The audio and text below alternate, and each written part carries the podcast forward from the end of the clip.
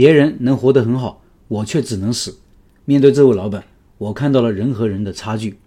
再次探访了第一次开店的地方，只要到上海，我都一定会朝拜这个曾经让我踌躇满志、让我度日如年，也让我心灰意冷、败者麦城的地方。每一次都能让自己升华一下，也看到自己和别人的差距。我离开之后，来了一家面馆，开了八年，挺成功的。去年因为疫情没扛住，后来接手这个面馆的还是一家面馆。我们进店点了一个店里的主打产品酱汁牛蛙汤面，同时和店里的一位大姐聊了起来。我其实很想跟老板聊聊的，可惜老板不在。听大姐说，老板只在中午过来帮忙收银。从大姐的交流中得知，店铺经营的不错，每天营业额也万把块。虽然今年经济不行，附近公司倒闭了很多，但是老板是老手，信心很足。老板确实是老手，比当年的我不知道强了多少倍。我一直和媳妇絮絮叨叨，怎么当年我就想不到这些细节呢？比如，你看这地板表面粗糙，是磨砂的暗色调，这样做的好处是防滑不显脏。我这里拍了很多细节图片，听音频的老板可以到开店笔记的公众号查找对应文章看这些图片。而我当年呢，用的是接近白色的光滑瓷砖。有一次，一位老太太滑倒了，闹了半天说要给赔偿。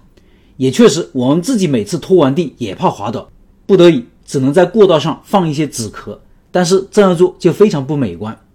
还有，你看下图的这个电线槽，电线很粗，而我当时的电线就是筷子头那么细。试营业第一天，整个店就停电罢工了，我们只能重新牵线，又是耽误好几天。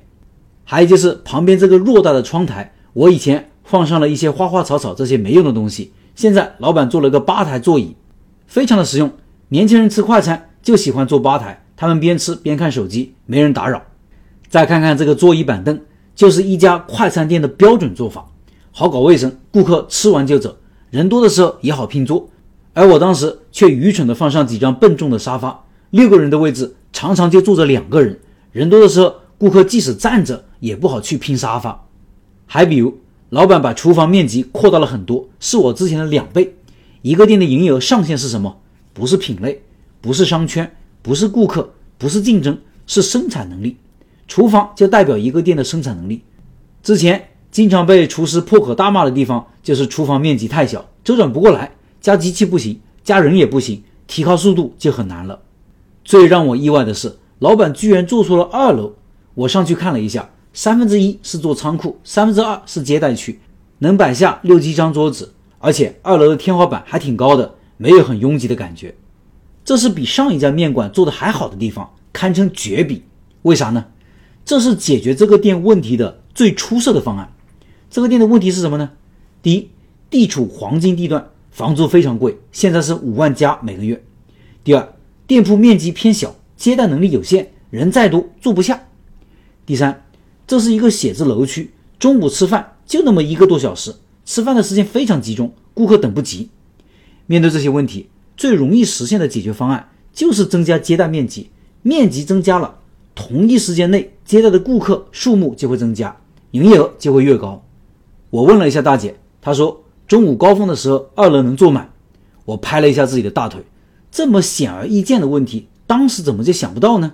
后来想一想，也不怪自己，因为看似简单的解决方案，其实是需要深厚的功力。你要在装修前结合自己的品类。消费场景、客单价、厨房生产能力、翻台率等因素计算盈亏平衡点，然后确定店铺的装修方案。否则你是看不到这背后的问题的，看不到问题也就没有解决方案。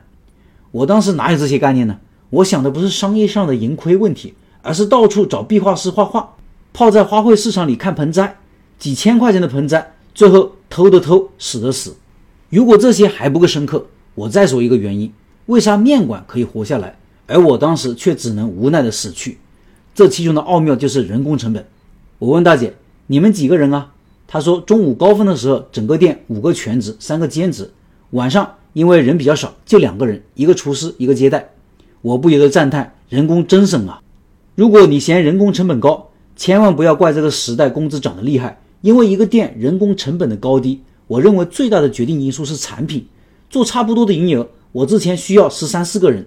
而现在这个面馆只需要七八个人，而其中还有成本低廉的兼职，差的五六个人工成本就是妥妥的净利润啊！